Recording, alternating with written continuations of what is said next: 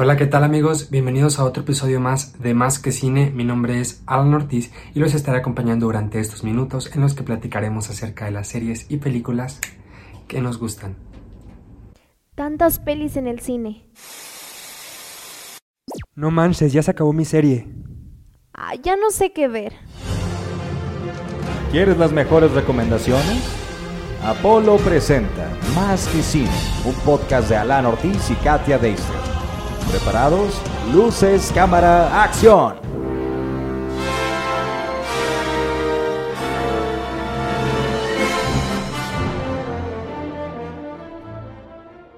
Así se baila la cumbia Monterrey.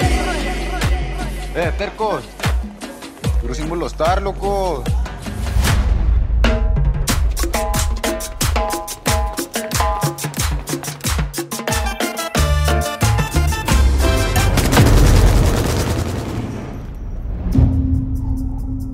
Ni siquiera te esperaron, culo. No mames, güey, yo no sabía, güey. ¿Ves? Por andarle pegándole la mamada jugándole el malandrito. Ya le de la vida a toda tu familia. Y no quiero que te comuniques con nadie.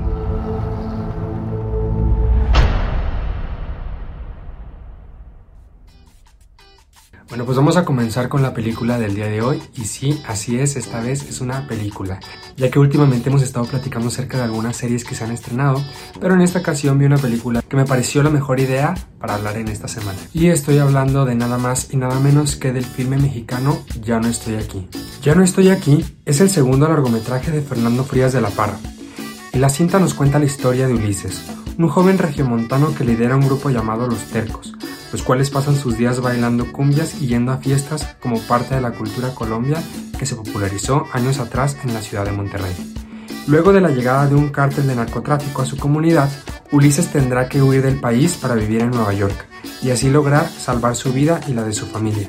A unos cuantos días de su llegada a la plataforma digital Netflix ya se ha convertido en una de las películas más vistas. Y luego de su estreno en el año 2019 ha ganado ya algunos premios importantes como el premio al mejor largometraje en el Festival de Cine del Cairo y recientemente en el Festival Internacional de Cine de Morelia. Cabe destacar que muchos de los actores que protagonizan la cinta este fue su debut en el mundo del cine. Tal es el caso de Juan Daniel García Treviño, quien es el protagonista e interpreta al papel de Ulises en la cinta. De hecho, como dato curioso, Juan Daniel quería convertirse en músico antes que ser actor, y fue gracias a una de sus presentaciones que le avisaron acerca del casting para la película, ya que su profesor de música era amigo de Fernando Frías de la Parra. Bien, ahora sí llegó el momento de dar mi opinión acerca de la película. Para empezar, debo decir que un punto que me agradó bastante acerca de esta película fue la secuencia de tiempo en la que narra la historia, ya que está narrada en una secuencia no lineal, pues cuenta con flashbacks que nos permiten entender un poquito mejor la situación y entender la película. Nos muestra una realidad muy cruda que vivimos en México todos los días y que azotó fuertemente durante el principio de la década del 2010, durante la presidencia de Felipe Calderón que esto fue cuando se vino una gran ola de delincuencia organizada en todo el país y se vivió muy fuertemente en estados sobre todo del norte, en el que uno de los grupos más afectados fueron las comunidades de jóvenes que tenían que elegir entre unirse al problema o morir. A mi punto de vista, durante toda la película esto se retrata de una muy buena manera, ya que te muestra escenas crudas, te muestra escenas muy reales y sobre todo llegas a pensar en diferentes ocasiones en si estás viendo una película o si estás viendo un documental.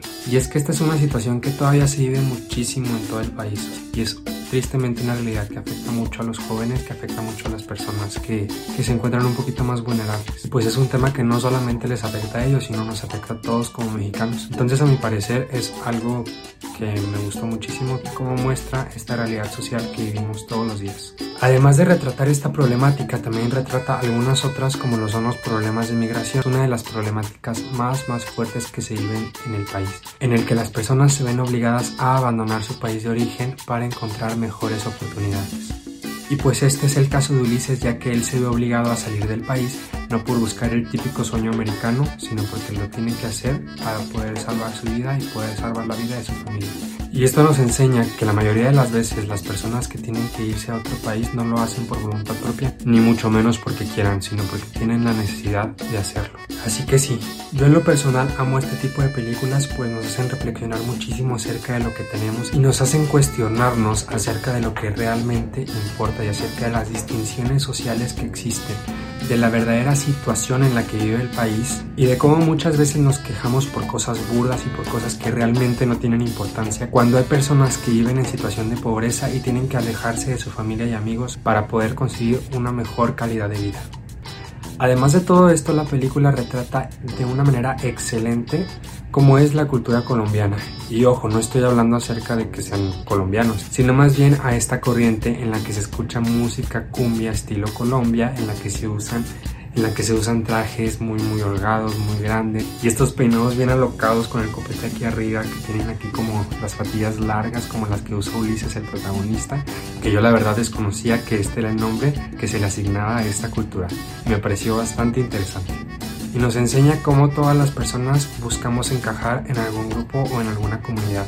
En este caso, ellos se tienen los unos a los otros, son amigos que se la lleven de fiesta, se la lleven bailando, que son felices a su manera y no cuestionan absolutamente nada. Otro punto que me gustó muchísimo, muchísimo, que yo creo que es de los más destacables y es de los mejores en toda la película, es la fotografía en sí ya que esta a mi punto de vista es una de las mejores que he visto en los últimos años. Está llena de armonías, de símbolos muy representativos de la cultura mexicana y de enmarcajes naturales que se los voy a ir poniendo por aquí para que vayan viendo algunas de las imágenes de la película y cómo influye muchísimo la fotografía para hacer de esta una excelente película. Creo que es importante decir que dentro de los puntos que no, que no me hayan gustado, porque en sí la película me gustó muchísimo, este, más bien que yo quisiera comentarles a ustedes, es que a lo mejor si ustedes están acostumbrados a ver una película muy, muy comercial como las películas mexicanas que ya hemos visto anteriormente, eh, esta película a lo mejor les puede parecer un poco lenta.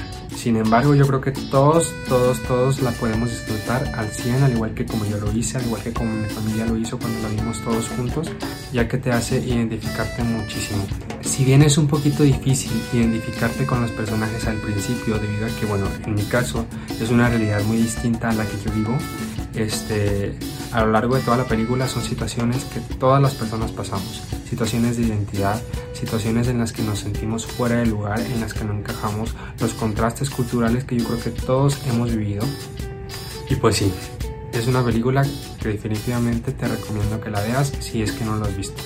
Si es que ya la viste, pues te voy a pedir que por favor me dejes en un comentario qué te pareció, si te gustó, si no te gustó, a ver si concuerdas en algunas ideas conmigo o si no. Y bien, pues esto es todo por el día de hoy. Espero les haya gustado este pequeño video que hice.